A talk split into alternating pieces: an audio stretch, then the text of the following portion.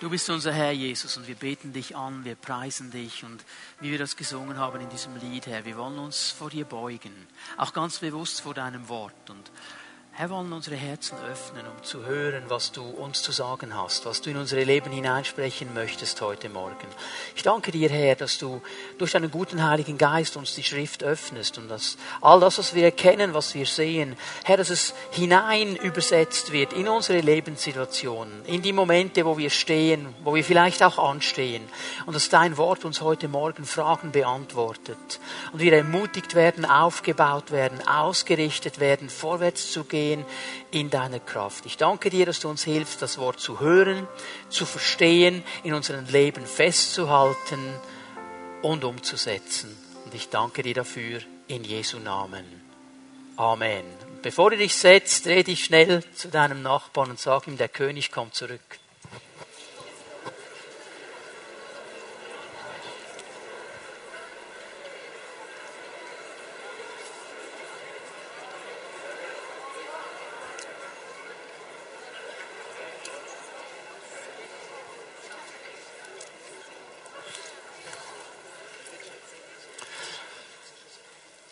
Die Frage, die uns seit einigen Wochen beschäftigt, soll uns auch heute Morgen beschäftigen. Wie gut kennst du Gott? Wie gut kennst du Gott? Und in diesen Bemühungen, Gott immer besser kennenzulernen, möchte ich heute Morgen über ein ganz wichtiges Thema sprechen, eines der wichtigsten vielleicht Attribute des Wesens Gottes, aber vielleicht auch gerade für uns Menschen im Westen eines der schwierigsten, das zu verstehen, anzunehmen und darin zu leben, ist nicht einfach, ist eine Herausforderung. Und lass uns mal miteinander aufschlagen, 1. Chronika 29, Vers 11. Ich werde über die Souveränität Gottes sprechen heute Morgen. Und diese beiden Verse, 1. Chroniker 29, 11 und 12, das ist das Gebet, das David spricht am Ende seines Lebens. Er ist dran, seine Herrschaft seinem Sohn Salomo zu übergeben. Er hat ihm schon den Auftrag gegeben, den Tempel zu bauen, den David ja selber bauen wollte, aber vom Gott keine Erlaubnis dafür bekam. Und jetzt übergibt er das seinem Sohn Salomo. Und hier sind wir eigentlich mittendrin in dieser Übergabezeremonie. Und jetzt lassen wir mal äh, das Gebet Davids zu uns sprechen. 1. Chroniker 29, 11 und 12. Dein Herr ist die Größe und die Macht und die Herrlichkeit und der Ruhm und die Hoheit. Alles im Himmel und auf Erden ist dein. Dein Herr ist das Reich Du bist der, der erhaben ist über alles als Haupt. Und Reichtum und Ehre kommen von dir. Und du bist Herrscher über alles. Und in deiner Hand sind Stärke und Macht. Und in deiner Hand liegt es alles groß und stark zu machen. Was David hier betont, ist die Souveränität Gottes. Die Souveränität Gottes, die nichts anderes bedeutet, dass Gott alles kontrolliert. Er hat alles in seinen Händen. Und das klingt so durch in diesen beiden Versen. Alles ist in deinen Händen. Alles kommt von dir. Du erhältst alles. Du bist über allem. Du bist der König. Von dir fließt Hoheit. Von dir fließt Ruhm. Du kannst groß machen. Du kannst klein machen. Du kannst einfach alles. Du bist souverän in der Kontrolle. Du bist das Haupt. Gott kontrolliert alles, weil er alles geschaffen hat. Er hat das Recht, alles zu kontrollieren, weil er alles geschaffen hat. Wir haben schon darüber gesprochen, dass er das ganze Universum geschaffen hat. Und er hat es nicht nur geschaffen, er erhält es auch das Universum um uns herum, was wir sehen, was wir nicht sehen, würde nicht funktionieren, wenn Gott es nicht erhalten würde. Es würde nicht in einer Ordnung sein, wenn Gott nicht konstant dafür schauen würde, dass es in einer Ordnung ist. Er kontrolliert alles. Er kontrolliert die Naturgesetze und er kann diese Naturgesetze auch außer Kraft setzen, wenn er das will. Er ist souverän. Er kontrolliert. Wir nennen das dann ein Wunder wenn er etwas tut, was im Natürlichen nicht möglich ist und er tut es doch. Und wenn Gott will, dann kann er der Sonne befehlen, stehen zu bleiben und sie bleibt stehen. Und wenn Gott will, dass es drei Jahre nicht regnet, dann regnet es drei Jahre nicht. Gott ist souverän, er kontrolliert und er darf kontrollieren. Es ist sein Privileg, weil er alles geschaffen hat. Es ist sein Vorrecht, so zu handeln, wie er will, weil er der Herrscher über allem ist. Er kontrolliert aber auch unsere ganze Weltgeschichte. Diesen Blick verlieren wir manchmal. Ich denke, das geschieht halt einfach so. Aber wenn wir hineinlesen ins Wort Gottes, dann sehen wir, dass er über gewisse Nationen spricht und er gewährt einer Nation oder einem Volk für eine gewisse Zeit Herrschaft und dann nicht mehr. Und darum vergehen auch Kulturen, vergehen Reichen, weil Gott das setzt. Ich staune immer wieder, wenn ich die Propheten lese im Alten Testament, wie da bildlich erklärt wird, dass Gott kommt und er zieht den einen König wie mit einem Widerhaken zurück und lässt ihn nicht. Gott kontrolliert. Und wenn wir uns die Medien anschauen, die Nachrichten, wenn wir lesen, was geschieht, wenn wir all die Zukunftsforscher hören, die immer sagen, oh, das wird noch schlimmer werden und wir gehen in den Abgrund, dann möchte ich dir heute Morgen eines sagen. Die ganze Geschichte ist in der Hand Gottes und sie geht nicht nach unten, sie geht nach oben. Weil die ganze Geschichte läuft auf den Höhepunkt Gottes hinaus, wenn der König wiederkommt und sein Reich aufbaut.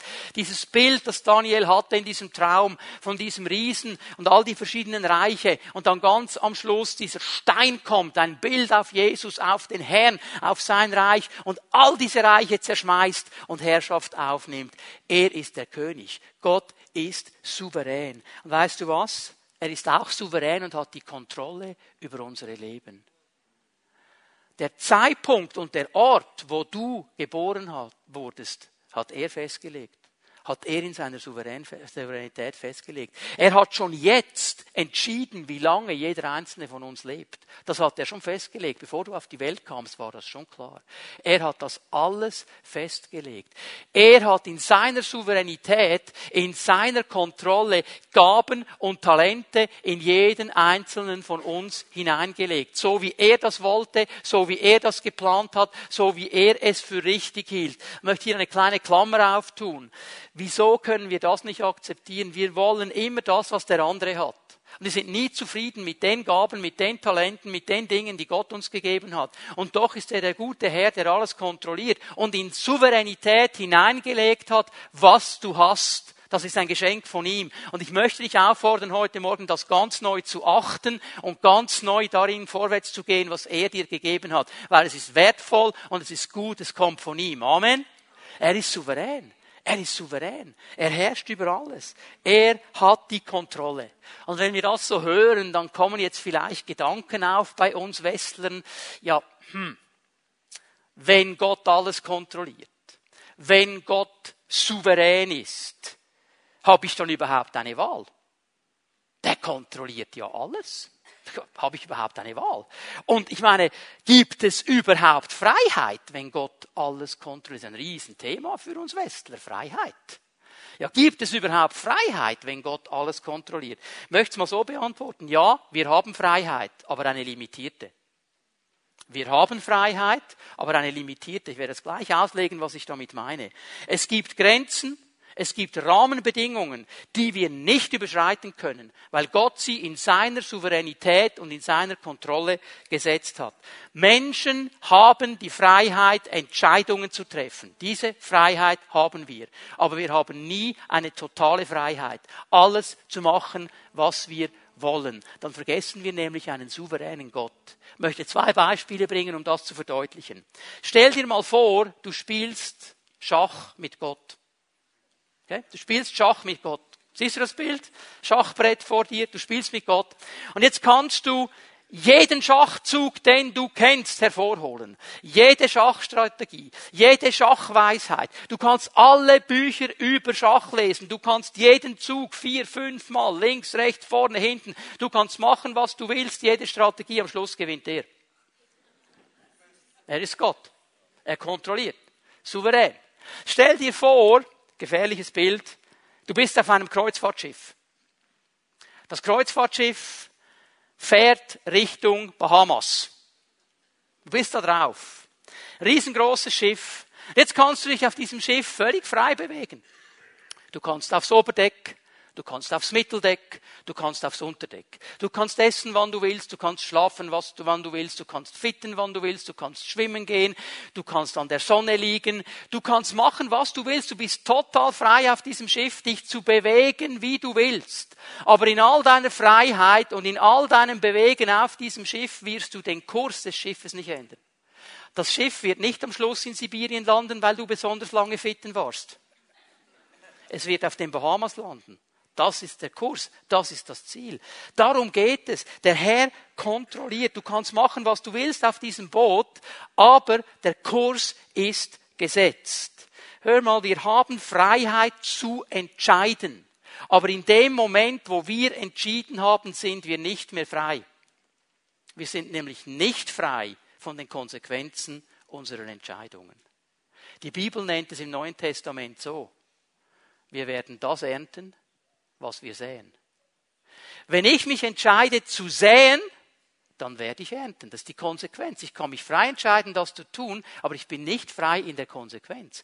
Das wird kommen. Wenn ich mich für A entscheide, wird B kommen. Unsere Freiheit ist limitiert. Wir können entscheiden, aber wir sind nie frei von der Konsequenz unserer Entscheidung.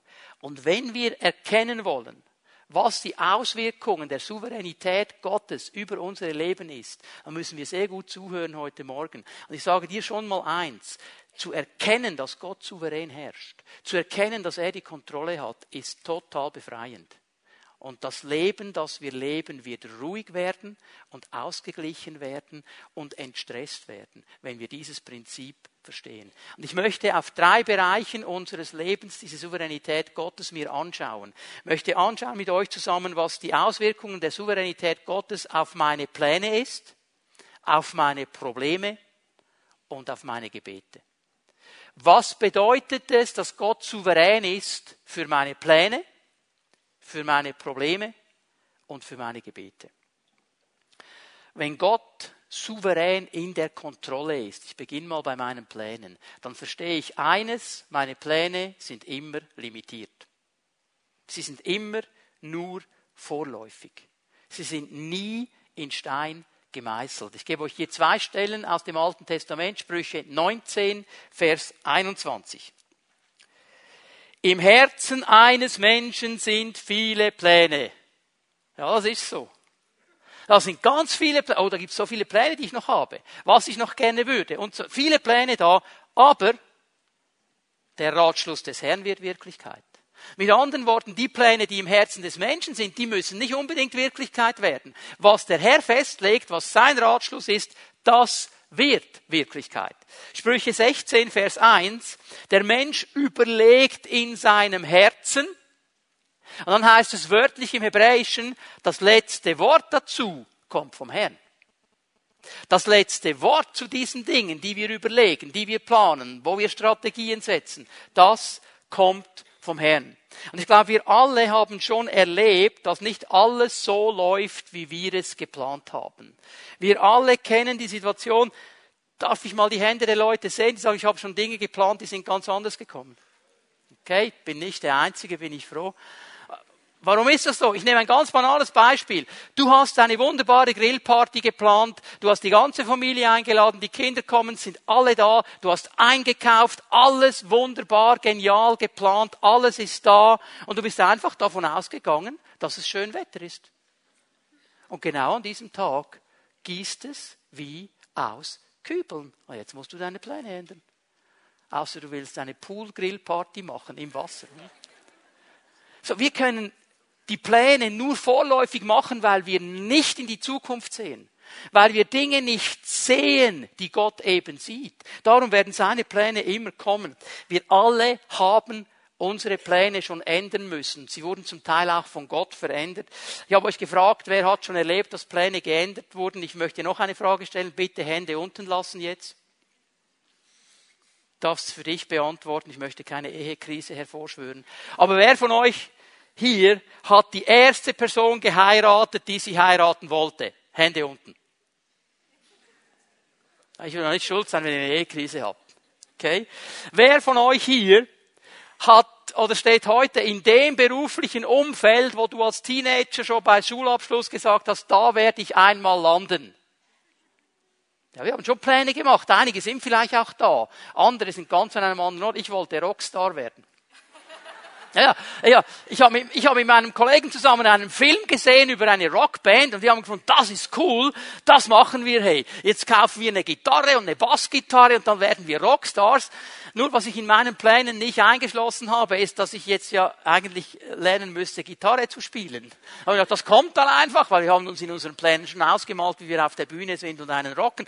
Das kam nie so weit, oder? Also Pläne machen wir ja viele, aber dann werden diese Pläne verändert. Gott kontrolliert in seiner Souveränität. Und ich möchte heute Morgen zwei Haltungen skizzieren, die ich unter Christen finde. Eine ist eine gute Haltung, eine ist eine schlechte Haltung. Ich beginne bei der schlechten Haltung. Es sind die Menschen, die einfach sagen, ich plane, Gott segnet. Ich plane, Gott segnet. Das ist eine falsche Haltung, ist eine falsche Sicht von Gott. Die sagen, ich bete doch nicht, warum muss ich Gott suchen? Es kommt dann schon gut. Er ist ja ein Guter. Er meint es ja gut und das kommt dann schon, ich mache jetzt mal und der segnet dann. Ich möchte Ihnen eine Stelle geben aus dem Neuen Testament, Jakobus 4, Vers 13 und 14. Nun zu euch, die ihr sagt, heute oder spätestens morgen werden wir in die und die Stadt reisen. Wir werden ein Jahr lang dort bleiben, werden Geschäfte machen und werden viel Geld verdienen. Dabei wisst ihr nicht einmal, was morgen sein wird. Was ist schon euer Leben? Ein Dampfwölkchen seid ihr das für eine kleine Weile zu sehen ist und dann wieder verschwindet. Statt solche selbstsicheren Behauptungen aufzustellen, solltet ihr lieber sagen, wenn der Herr es will, werden wir dann noch am Leben sein und dieses oder jenes tun. Jetzt bitte, Jakobus sagt nicht, wir sollen nicht planen. Das hat er nicht gesagt. Er sagt, es ist falsch, so zu planen, als wären deine Pläne in Stein gemeißelt. Was er eigentlich sagt, ist, plane so, dass deine Pläne flexibel sind. Plane so, dass sie vorläufig sind. Mündige Menschen, die mit Gott gewachsen sind und die vorwärts gehen in der Nachfolge, die planen vorläufig, weil sie wissen, ich habe nie das letzte Wort. Gott hat immer das letzte Wort in seiner Souveränität. Der Glaube einer mündigen Person ist flexibel weil er weiß, Gott ist souverän und Gott ist in der Kontrolle. Es geht um diesen Aspekt, den wir verstehen müssen. Einige Leute, die haben nach der Reko dann ziemlich perplex mal angeklopft und haben so gefunden, ja, aber also es ist schon ein bisschen extrem, dass der Harald jetzt betet wegen der Hunde. Ich meine, wieso, wieso fragt er den Herrn, ob er Hunde kaufen darf? Ist doch einfach. Ich frage die Frau und die Kinder, wenn alle einverstanden sind, her mit dem Hund. Und ich habe das ja verfolgt, bevor er die Hunde hatte. Er hat mir davon erzählt, du, ich bin mit dem Herrn dran, ich weiß nicht, ich hätte gerne, aber will der Herr auch. Ich habe das verfolgt über, über Wochen hinweg, bis der Herr ihm diese Vision gezeigt hat. Und es hat mich bewegt, weil es zeigt mir etwas von seinem Herz dass wir nämlich unter der Souveränität Gottes leben und nicht einfach selber planen und machen und tun, wie wir wollen, sondern ihn fragen, auch in diesen einfachen Dingen. Und das ist eigentlich die zweite, die gute Haltung, die ich euch zeigen möchte, wenn es um meine Pläne geht, nämlich mit Gott zu kooperieren, bewusst mit ihm zu planen. Das heißt, ich beziehe ihn ganz bewusst mit ein in meine Planung, sprich Gebet. Ich suche ihn. Anstatt dass ich sage, Herr, ich mache mal und du segnest dann, was ich tue, bete ich, Gott, hilf mir zu tun, was du gesegnet hast. Hilf mir das zu tun, was du schon gesegnet hast, das, was du siehst. Früher zu einer Zeit, wo man noch Briefe geschrieben hat. So von Hand mit, okay, lange her. Da gab es ja so gewisse Kürzel. Eines davon kennen wir sehr gut, PS am Schluss, okay? Es gab auch noch ein anderes. Weiß nicht, ob jemand hier ist, der dieses Kürzel noch kennt. DV. Kennt das noch jemand, dieses Kürzel? DV. Hat man früher unter Briefe geschrieben. Es ist ein lateinisches Kürzel. Deo volante. So Gott will. So Gott will. Und da war noch etwas von einem Wert verankert auch in der Art, wie man Briefe schreibt, dass wir einen souveränen Gott haben, der alles kontrolliert. Und dass wir nicht einfach locker kommen und sagen, wow, wow, wow, schon gut, ich mache jetzt mal, sondern dass wir ihn mit einbeziehen. Und immer wieder sagen, meine Pläne, Herr, sie sind immer nur vorläufig. Sie sind immer nur vorläufig. Herr, ich will verstehen, was du geplant hast, was du hast, was du schenkst in deiner Weisheit. Und wenn ich das wirklich verstehe, dann wird mein Leben entspannter. Dann bin ich nämlich in den Wegen, die er vorbereitet hat. Dann bin ich auf den Bahnen, die er vorbereitet hat. Dann setze ich das um, was er vorbereitet hat. Das heißt nicht, dass ich keine Probleme habe. Keine Angst, die kommen dann gleich die Probleme. Aber es heißt, ich kann ganz entspannt sein, weil ich weiß, Gott ist da drin. Und er ist souverän und er kontrolliert. So, weil Gott eben souverän in Kontrolle ist, sind meine Pläne begrenzt. Was ist jetzt mit den Problemen? Was für eine Auswirkung hat die Souveränität Gottes in meinen Problemen? Ich möchte hier eine Sache kurz betonen, bevor wir dann eine Stelle lesen. Die Probleme, die sich mir stellen, haben eine Bedeutung ist mir wichtig, dass wir das verstehen. Die Probleme, die sich mir stellen, haben eine Bedeutung. 1. Petrus 1, Vers 6 und 7. Ihr habt also allen Grund, euch zu freuen und zu jubeln, auch wenn ihr jetzt nach Gottes Plan, wenn nötig, für eine kurze Zeit Prüfungen verschiedenster Art durchmachen müsst und manches Schwere erleidet. Also Petrus beginnt mal damit, dass er sagt, Leute, ihr habt Grund für Anbetung, ihr habt Grund für Jubel, ihr habt Grund für Lobpreis, ihr habt Grund auszuflippen, nicht nur wenn Meet God Celebration ist, ihr habt Grund anzubeten. Warum? Weil ihr so viele Probleme habt. Das ist für ihn ein Grund zur Anbetung. Jubelt darüber, sagt er. Das ist eine gute Sache. Er sagt hier, und bitte schau dir das genau an, wenn ihr jetzt nach Gottes Plan, wenn nötig, für eine kurze Zeit Prüfungen verschiedenster Art durchmachen müsst und manches Schwere erleidet. Warum sollen wir jubeln? Warum ist es ein Grund für Anbetung? Vers 7. Diese Prüfungen geben euch Gelegenheit, euch in eurem Glauben zu bewähren Genauso wie das vergängliche Gold im Feuer des Schmelzofens gereinigt wird, muss auch euer Glaube, der ja unvergleichlich viel wertvoller ist, auf seine Echtheit geprüft werden. Und wenn dann Jesus Christus in seiner Herrlichkeit erscheint, wird eure Standhaftigkeit euch Lob, Ruhm und Ehre einbringen. Unsere Leben sind nicht eine Reihe von planlosen Zufällen ohne Bedeutung. Es ist wichtig, dass wir das verstehen.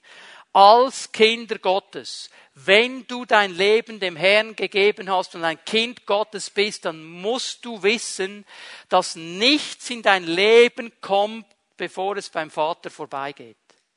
Nichts, was dir geschieht, kein Problem, kein Umstand, kein Widerstand, kein Schmerz, nichts kommt einfach in dein Leben, ohne dass es am Vater vorbeigeht.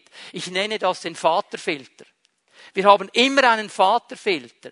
Was ich damit aber nicht sage, bitte hör mir jetzt gut zu. Ich sage nicht, dass alles, was uns geschieht, der Wille Gottes ist. Das habe ich nicht gesagt. Es muss bei ihm vorbei.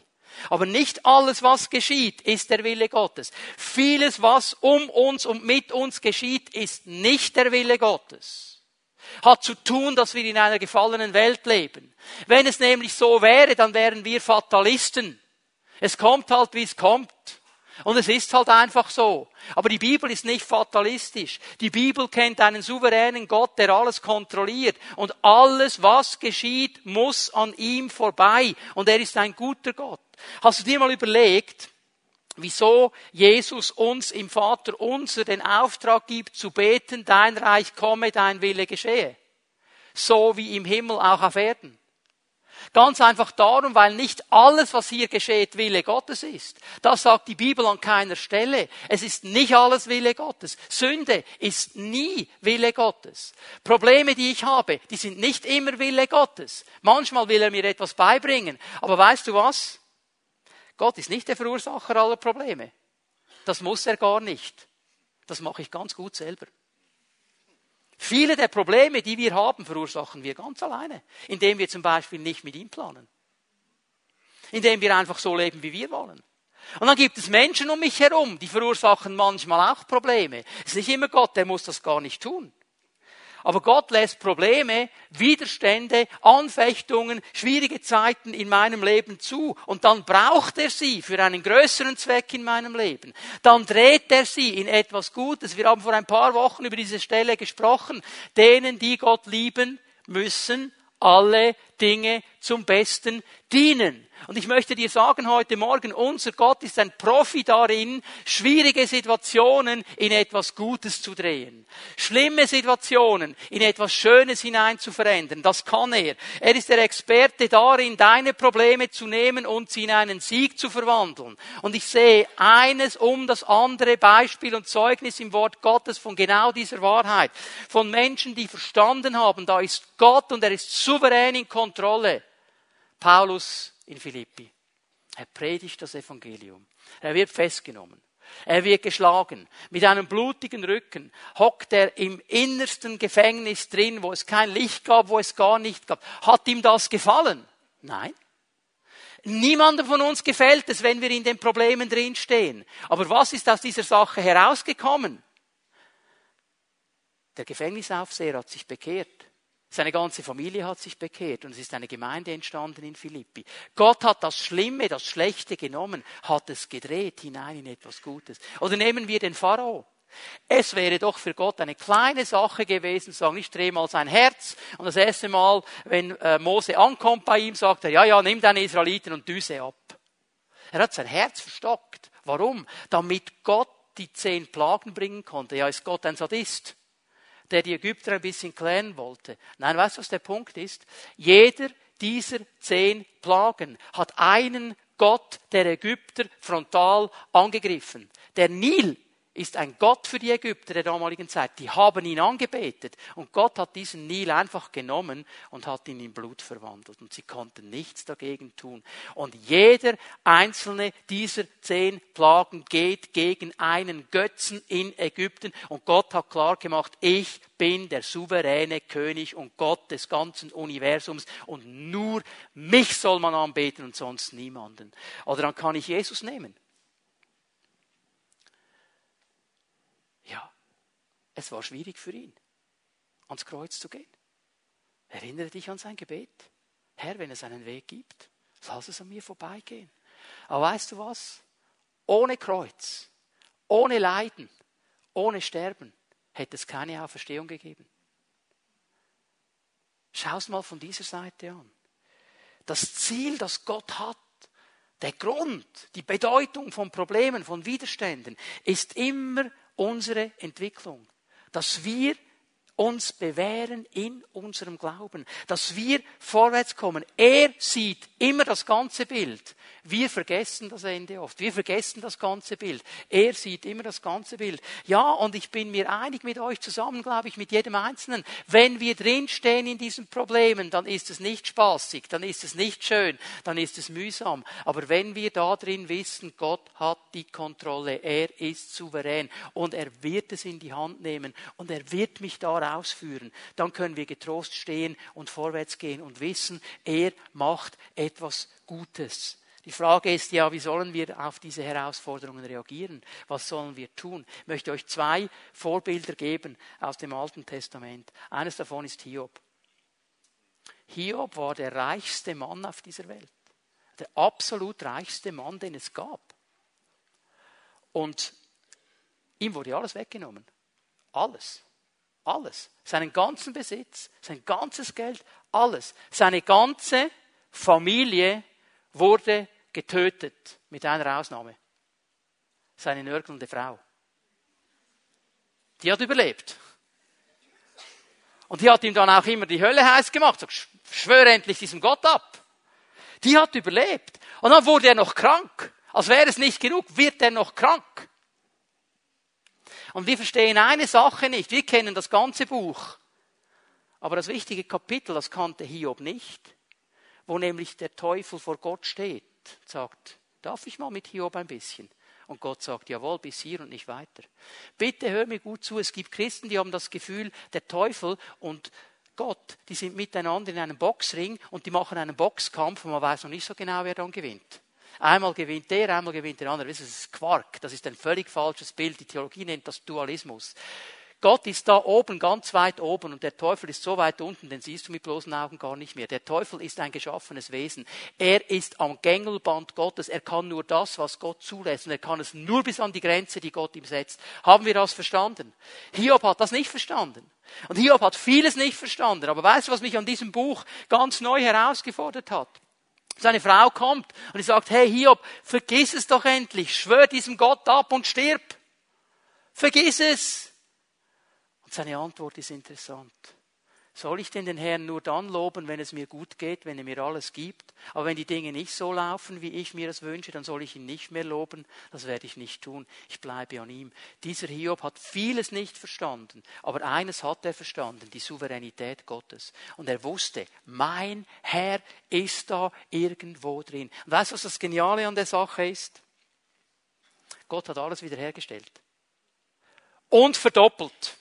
Außer die Frau, da hat er nur eine. Die hat die wurde nicht verdoppelt. Aber sonst war alles verdoppelt. Okay? Kinder, Reichtum, alles verdoppelt. Gott hat alles verdoppelt, weil dieser Hiob einfach dran blieb, in dieser Situation drin. Und vielleicht hast du alles verloren. Vielleicht hast du deine Arbeit verloren deine Familie verloren, deine Ehre verloren, was immer es ist. Ich möchte dir sagen heute Morgen, Gott kann das alles wiederherstellen. Lauf ihm nicht aus der Schule. Bleibe stehen an seiner Hand. Halte dich fest und sage, Herr, du bist der König meines Lebens. All meine Probleme, die ich jetzt habe, alle Widerstände, die gegen mich stehen, all die Dinge, die mich angreifen, die sind nicht stärker als du. Und mit dir zusammen gehe ich da durch, weil du mein König bist. Josef, Josef zeigt uns, wie wir uns verhalten sollen, wenn Menschen uns bewusst verletzen. Die Brüder von Josef wollten ihm bewusst böse sein. Sie waren bewusst, das war nicht, das war nicht Zufall, das war ganz bewusst geplant. Manchmal sagen wir etwas, überlegen gar nicht, was wir sagen und verletzen jemanden, haben es so auch gar nicht gemeint. Das ist eine andere Situation hier. Die haben bewusst geplant, wie bringen wir den Kerl weg den wollen wir nicht mehr. Und die wollten ihn töten. Und wenn nicht einer der Brüder noch gekommen wäre, hätten sie ihn auch getötet. Dann haben sie ihn verkauft, haben den Vater angelogen. Gesagt, du, der, wir haben die Kleider gefunden voll Blut und so, wahrscheinlich ein wildes Tier, irgendwas in diese Richtung. So, alles in diese Richtung gemacht. Und da war jetzt dieser Josef verkauft. Kommt nach Ägypten, kommt zu Potiphar, muss ein Sklave sein, obwohl ihm Gott eine klare Vision, einen klaren Plan gegeben hat. Dann kommt die Frau von Potiphar, findet, also dieser Hebräer ist ein Hübscher und möchte gern mit ihm ein bisschen etwas tun, was man außerhalb der Ehe nicht tut. Und er flüchtet. Er verhält sich richtig. Die Frau lügt. Potiphar schmeißt ihn in den Knast. Und ich denke, der hatte ab und zu mal so eine Situation, wo er sagte, Herr, was ist jetzt los? Was ist jetzt los? Was ist los? Du hast mir doch einen Plan gegeben, du hast mir doch eine Vision gegeben, jetzt hocke ich hier und die hat gelogen und Potiphar weiß es genau, wenn du mal die Geschichte genau liest. Josef wurde im Hause Potiphars ins Gefängnis geworfen. Weil Potiphar wusste genau, wer das Problem ist. Aber es ist immer schwierig, wenn die Frau das Problem ist. Oder? Okay, wir haben kein Eheseminar hier. Er wusste es genau. Und dann kommen da die beiden Diener des Pharao und die träumen dann und Josef sieht, um was es geht und erklärt ihnen alles und sie sagen, ah, wir werden an dich denken, wenn wir beim Pharao sind. Ja, du kaum waren die draußen, haben die alles vergessen, gell? Und er hockt immer noch im Knast. Und weißt was in der Zwischenzeit geschehen ist? Hinter den Kulissen. Unbemerkt von allen hat Gott alles vorbereitet, dass sein Plan kommt. Er hat die Bühne vorbereitet für Josef. Und Josef wird der zweite Mann in Ägypten. Und er ist dafür verantwortlich, dass Ägypten zu essen hat in der Hungersnot und Israel auch. Und dann kommen die Brüder. Und sie stehen vor ihm. Ich möchte euch hier eine Stelle geben aus dem Alten Testament, die berührt mich jedes Mal.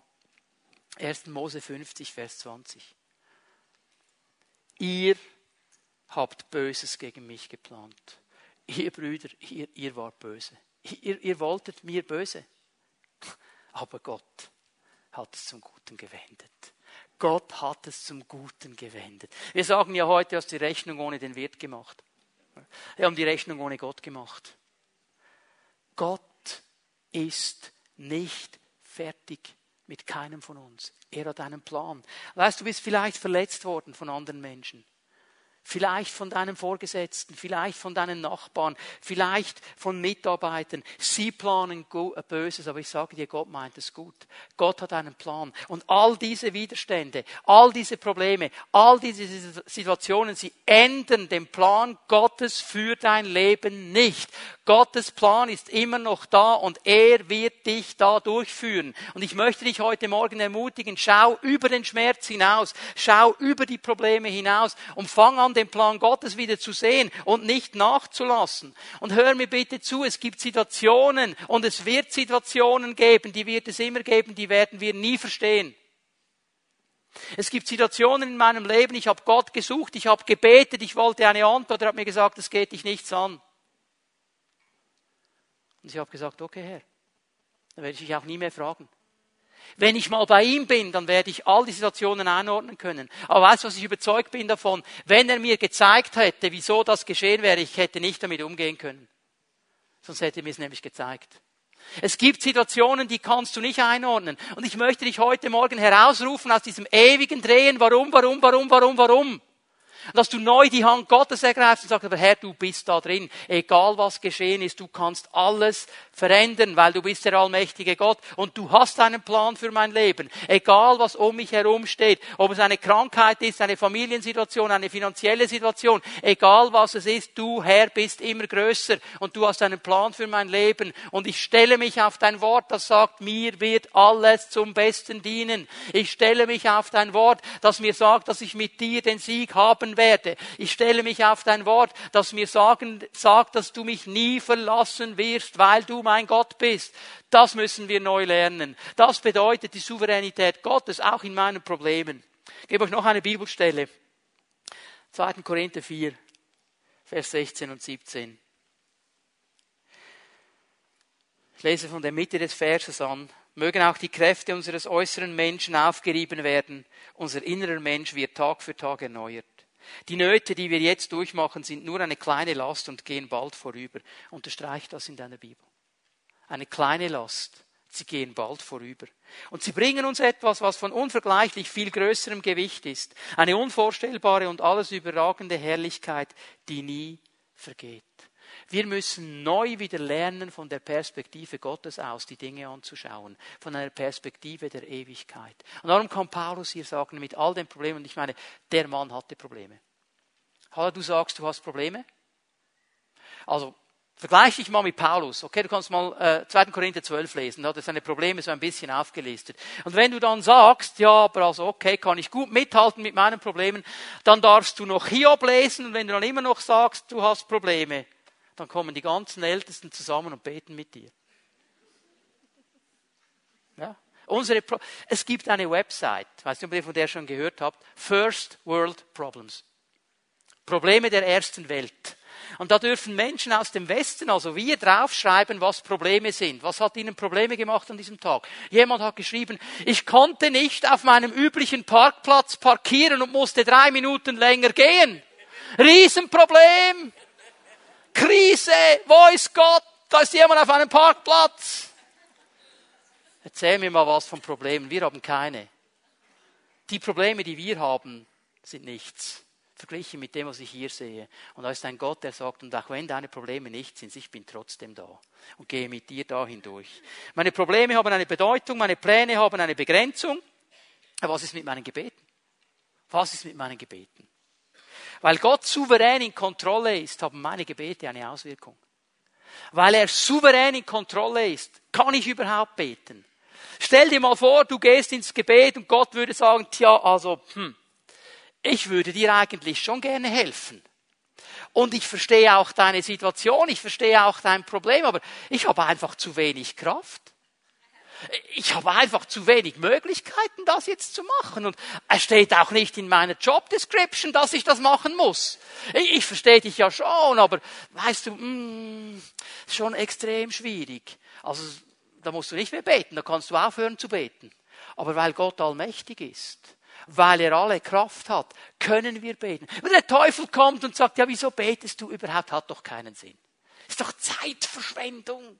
Bist hier auf den Knien und betest, pack doch die Sache selber an. Hört er dich überhaupt? Hört er dir überhaupt zu? Ja, bist du überhaupt sicher? Bist du sicher? Was machst du hier eigentlich? Und wir sind so umkämpft genau in diesem Gebet. Und schau mal hier Epheser 3, Vers 20 als eine kleine Ermutigung fürs Gebet. Ihm, der mit seiner unerschöpflichen Kraft in uns am Werk ist und unendlich viel mehr zu tun vermag, als wir erbitten oder begreifen können. Unendlich viel mehr zu tun vermag, als wir erbitten oder begreifen können. Egal was du betest, Gott kann immer unendlich viel mehr. Du kannst es nicht mal begreifen, du checkst es nicht mal, du kannst es nicht mal in deinen kühnsten Träumen dir ausmalen. Gott sagt, ich kann unendlich viel mehr. So, du kommst mit ihm, mit deinem größten Anliegen, denk mal einen Moment an dein größtes Problem jetzt. Okay? Gehst du zu Gott und sagst, Gott, was? Problem? Ist doch kein Problem. Kann ich ganz leicht überbieten. Ich kann unendlich viel mehr tun. Ich bin allmächtig. Schön, dass du kommst. Packen wir miteinander. Gott sieht die Dinge anders. Er ist der souveräne Herr. Und darum ruft er uns über 30 Mal alleine im Neuen Testament dazu auf, zu beten, zu bitten, anzuklopfen, zu suchen, nicht nachzulassen, bei ihm alles abzuholen. Es ist so ermutigend zu wissen, dass Gott die Kontrolle über alle Dinge hat. Auch über die Dinge, die sich deiner und meiner Kontrolle entziehen. Gott hat trotzdem noch die Kontrolle. Er kontrolliert es immer noch. Vielleicht ist deine Familie außer Kontrolle. Vielleicht sind deine Finanzen außer Kontrolle. Vielleicht ist deine Gesundheit außer Kontrolle. Was immer noch außer Kontrolle sein kann, es ist nicht mehr in deiner Kontrolle, es ist immer noch unter Gottes Kontrolle. Gott kontrolliert es immer noch. Er ist immer noch allmächtig. Und jetzt kommen natürlich die ganz klar und sagen, ja, aber wenn Gott alles kontrolliert, wieso beantwortet er nicht alle meine Gebete? Wenn er souverän ist, warum beantwortet er nicht alle meine Gebete? Ich gebe dir zwei Antworten auf diese Frage. Die erste Antwort ist, Gott ist kein Flaschengeist. Eines meiner Lieblingsmärchen als Junge war Aladdin und die Wunderlampe. So cool. Der findet eine Lampe, reibt dran, der Flaschengeist kommt raus, sagt drei Wünsche, kannst sagen, was du willst, ich werde es tun. Mein Problem war immer, ich habe viel mehr als drei Wünsche gehabt. Also ich, habe mir immer überlegt, wie könnte ich das in einen Wunsch verpacken, dass ich alles dann habe. Und so denken wir manchmal von Gott. Gott ist der Flaschengeist, ich reibe ein bisschen im Gebet und dann kommt er raus und macht genau das, was ich will. Gott ist kein Flaschengeist. Stell dir vor, wie unsere Welt aussehen würde, wenn Gott all unsere Gebete beantworten würde. Chaos. Chaos. Ich würde sagen, no, der Tom, der passt mir nicht. Und weg ist er. Vielleicht ein Gebet und Feuer vom Himmel. Es würde uns gehen wie dem König Midas. Habt ihr von dem schon mal gehört? Griechische Mythologie. Der hat so ein paar Probleme. Eines davon war, dass er absolut habgierig war und geizig. Und er hat sich einen Wunsch gehabt, oh, alles, was ich anfasse, wird zu Gold. Und dieser Wunsch wurde ihm gewährt. Und ist er verhungert. Alles, was er essen wollte, wurde zu Gold. Er konnte es nicht mehr essen. Und so denken wir manchmal. Oder stell dir mal vor, wie stolz wir werden. Ich meine, wir werden der Brüller auf jeder Party. Hey, wollt ihr mal was Cooles sehen? Und wir sind alle an der Decke und stehen da. Gott beantwortet all meine Gebete. Hallo, kannst du vergessen, Gott ist kein Flaschengeist. Ist kein Flaschengeist. Und weißt du, ein zweiter Grund, wieso unsere Gebete nicht alle beantwortet werden, weil wir oft konkurrierende Gebete aussprechen. Komm noch zurück zur Grillparty. Der eine betet für diesen Tag für strahlenden Sonnenschein, der andere will Regen. Ja, was machen wir jetzt? Was machen wir jetzt? Stell dir mal vor, folgende Situation ist vielleicht so passiert vor etwa eineinhalb Jahren oder so. Ich weiß nicht genau, wann es war. Aber die Eishockey-Cracks, die werden mich dann nach dem Gottesdienst ganz sicher, ganz genau aufklären. Aber wenn ich es richtig verstanden habe, war das Final irgendwie SCB gegen Fribourg. Jetzt haben wir ein paar Friburger hier. Oder? Gibt's Friburger hier? Ah ja, oi, oi, oi. Und ein paar Berner haben wir auch. Okay, gut. Ja, jetzt was ist das Problem? Die Berner haben gebetet, dass der SCB gewinnt. Und die Friburger haben gebetet, dass Fribourg-Gotteron gewinnt. Jetzt haben wir aber ein Problem. Was machen wir jetzt? Ich weiß, die ganz Cleveren, die wissen, wer gewonnen hat und sagen, wir haben eine stärkere Gebetsmacht. Wir beten konkurrierende Gebete, okay? Ist wie dieser Missionar, der durch den Urwald läuft und der Löwe springt ihn an aus dem Busch, hat ihn schon in seinen Klauen und der Missionar sagt, oh Herr, Herr, bitte mach, dass es ein christlicher Löwe ist. In dem Moment lässt er ihn los, Pfoten weg, Pfoten übereinander, segne Vater diese Speise. Okay? Konkurrierende Gebete. Weil, weil wir nicht allwissend sind weil wir nicht allwissend sind, beten wir oft einseitig. Wir beten mit einer limitierten Sicht. Gott erfüllt nicht all unsere Gebete, weil er in seiner Souveränität weiß, was das Beste für uns ist. Und weil er ein guter Gott ist, will er uns nur das Beste geben. Er weiß, was das Beste ist. Wir wissen es oft nicht. Oft haben wir Mühe, das Beste in einer Situation zu sehen. Oft haben wir Mühe, das einzuordnen. Und auch hier, gebe euch nur schnell die Stellen. Jakobus 5, Vers 1. Was von Hiob herausgestrichen wird in diesem Vers, ist seine Standhaftigkeit dass er stehen blieb, nicht losgelassen hat. Und ich kämpfe wirklich darum heute Morgen, dass du neu in deinen Problemen, in deinen Situationen, wo du nicht weiterkommst, die Hand Gottes nicht loslässt. Sagt, ich bleibe einfach standhaft. Ich bleibe standhaft, Herr. Du wirst mich da durchbringen. Ich bleibe standhaft. Und dann sehen wir Jesus in Matthäus 26, Vers 39. Vater, wenn es einen Weg gibt, lass diesen Kelch an mir vorbeigehen bitte, ich möchte nicht, wenn es einen anderen Weg gibt. Aber nicht mein Wille, dein Wille. Das neu zu verstehen. Das sind die Vorbilder, die wir hier sehen. Wir können und wir sollen die Souveränität Gottes anwenden auf unsere Leben. Ich möchte hier zusammenfassen. Was heißt das für meine Pläne? Die Frage ist einfach. Plane ich eigenmächtig oder plane ich in einer Kooperation mit Gott? Wie plane ich? Viele Christen sind praktische Atheisten. Ich sage es noch einmal. Viele Christen sind praktische Atheisten. Sie sagen zwar, wir glauben an Gott, aber sie leben ihr Leben, als ob es Gott nicht geben würde. Sie planen alles selber, sie machen alles selber, sie entscheiden alles selber, sie fragen gar nicht, so eben nach dem Motto, ich mach mal und du segnest dann. Das ist ein praktischer Atheismus. Du sagst zwar, du glaubst an Gott, aber du lebst etwas ganz anderes. Und Gott möchte uns hier herausfordern heute Morgen. Er ist der souveräne Herr, er ist in der Kontrolle und er hat Pläne für dein und für mein Leben, die sind gewaltig und gut. Und lasst sie uns mit ihm zusammen planen. Meine Probleme. Was bedeutet Souveränität Gottes?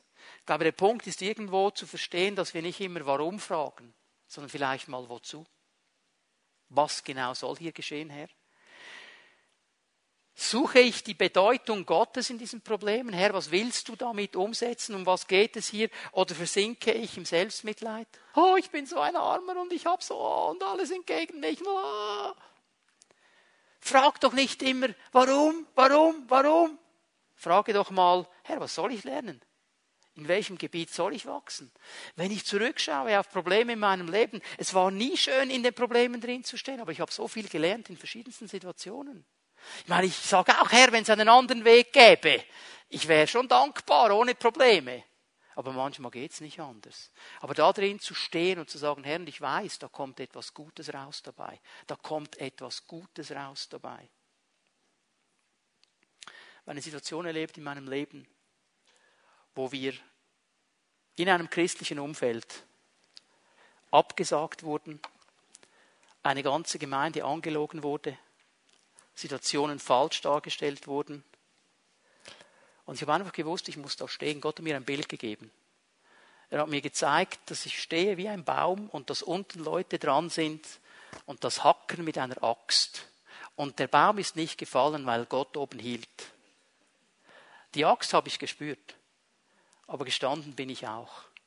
Ich habe gesagt, und du Herr hast einen Weg hier. Du hast einen Weg. Und er hat ihn mir gezeigt. Und ich sage euch ganz ehrlich, ich habe gesagt, nein, will ich nicht. Etwas anderes bitte schön. Er hat gesagt, Herr, es gibt keine Auswahlsendungen. Da. Und ich bin dahin gegangen. Und dann hat uns ein Freund besucht, Ingolf Elsel, ihr kennt ihn. Und die erste Frage, die Ingolf mir stellt, ist, sagt, wie geht es dir an deinem neuen Dienst dort? Und ich habe gesagt, Ingolf, ich bin so glücklich wie noch nie in meinem Leben. Ich hätte mir das nie vorstellen können. Aber es ist das Genialste. Der Ort, wo ich nicht hin wollte. Und ja, es war schmerzhaft. Aber was rausgekommen ist, ist über die Maßen genial. Und ich habe so viel gelernt an dieser Situation. Und ich möchte uns wirklich hier ermutigen. Lass die Hand Gottes nicht los in diesen Dingen. Er hat einen Plan. Bleib an ihm. Er ist souverän. Und dann für meine Gebete. Eine ganz einfache Frage. Hey, hast du dir mal überlegt, warum es uns viel leichter fällt, zu motzen über unsere Frauen, über unsere Männer, über unsere Chefs, über unsere Nachbarn, über die Politiker und alle anderen Menschen und zu kritisieren und alles besser zu wissen, aber es fällt uns so schwer, für sie zu beten. Dabei könnten wir alles in ein Gebet packen und dem Herrn geben und ihm sagen, Herr, ich lege es in deine Hände. Gott hat uns ein gewaltiges Entsorgungsprogramm gegeben. Das ist das Gebet. Im Gebet kann ich all das entsorgen, ich gebe es ihm. Und dann hat er es in seiner Hand. Gott möchte uns ermutigen. Dinge, die ich nicht mehr in Kontrolle habe, sind immer noch in seiner Kontrolle. Und er ist ein guter Herr. Gottes Souveränität für uns Menschen im Westen vielleicht eine der größten Herausforderungen. Wir sind uns so gewohnt, die Dinge selber zu machen, selber zu packen, selber zu sagen, wie es läuft. Und uns einem Gott zu unterordnen, der souverän über unsere Leben herrschen will, ist für uns vielleicht viel schwieriger als für Menschen an anderen Orten auf dieser Welt. Und trotzdem müssen wir verstehen, dass gerade in dieser Souveränität Gottes ein so großer Trost und eine so große Ermutigung und so ein großer Friede liegt da gibt es einen Herrn, der das ganze Universum hält. Und er hat mein Leben in seiner Hand. Und es gibt nichts, was mir geschehen kann, was an ihm vorbeigeht, was nicht in seiner Kontrolle wäre. Er ist immer der Herr. Ich möchte dich heute Morgen ermutigen, dich ganz neu zu entscheiden, unter der Souveränität Gottes zu leben. Bei deinen Plänen, bei deinen Problemen, in deinen Gebeten. Können wir aufstehen miteinander? Die Lobpreise werden noch einmal nach vorne kommen. Wir wollen uns noch einmal die Zeit nehmen, vor unseren Herrn zu gehen und ihn anzubeten. Und ich möchte dich einladen, für einen Moment still zu werden und in dein Leben hinein zu fragen. Herr, wie sieht es aus mit dieser Souveränität, mit deiner Souveränität in meinem Leben? Wie sieht es aus mit den Plänen? Wie sieht es aus mit den Problemen? Wie sieht es aus mit meinen Gebeten? Und nun möchte ich dich ermutigen, heute Morgen einen mutigen Schritt zu tun. Vielleicht gibt es in deinem Leben die eine oder andere Sache, wo du einfach gemerkt hast, hier habe ich einfach selber geplant. Das ist nicht in Ordnung. Ich will neu lernen, mit dem Herrn zusammen zu planen und zu kooperieren. Dann trifft diese Entscheidung heute Morgen. Vielleicht bist du unter Druck aufgrund deiner Probleme, der Situationen, die dir Mühe machen, die dir Sorge machen, die dir Angst machen. Streck dich neu aus heute Morgen zum Herrn. Ergreif seine Hand. Er hat noch lange die Kontrolle. Er sieht alles und er möchte gerne in dein Leben hineinkommen und möchte Dinge verändern. Stell dir heute Morgen vielleicht mal die Frage, Herr, wozu geschieht das? Was ist genau das Gute, das da rauskommt dabei? Vielleicht wird der Herr dich erstaunen und dir Dinge aufzeigen, an die du noch nie gedacht hast. Und wie ist es denn mit meinen Gebeten? Ich darf neu verstehen heute Morgen, Gott ist der allmächtige, souveräne Herr. Und ich darf mit all meinen Anliegen zu ihm kommen. Ich möchte bitten, dass die Zellenleiter, die hier sind, sich bereit machen, gleich nach vorne kommen. Macht euch bereit, bitte mit Menschen zu beten. Und ich möchte dich einladen, wenn du eine Entscheidung treffen möchtest, dich neu unter diese Souveränität Gottes zu stellen, vielleicht in einem der Gebiete, vielleicht in allen drei Gebieten, vielleicht gibt es eine Sache, wo du ganz spezifisch sagst, hier brauche ich ein Gebet heute Morgen, dann lade ich dich ein. Joel und ihr Team werden uns in die Anbetung, in den Lobpreis leiten und während wir den Herrn anbeten und preisen, darfst du kommen und wir werden dich segnen und die Kraft Gottes wird dein Leben berühren heute Morgen. Bitte, Joel, leite uns in den Lobpreis, in die Anbetung. Und bitte, du darfst kommen und Gebet in Anspruch nehmen.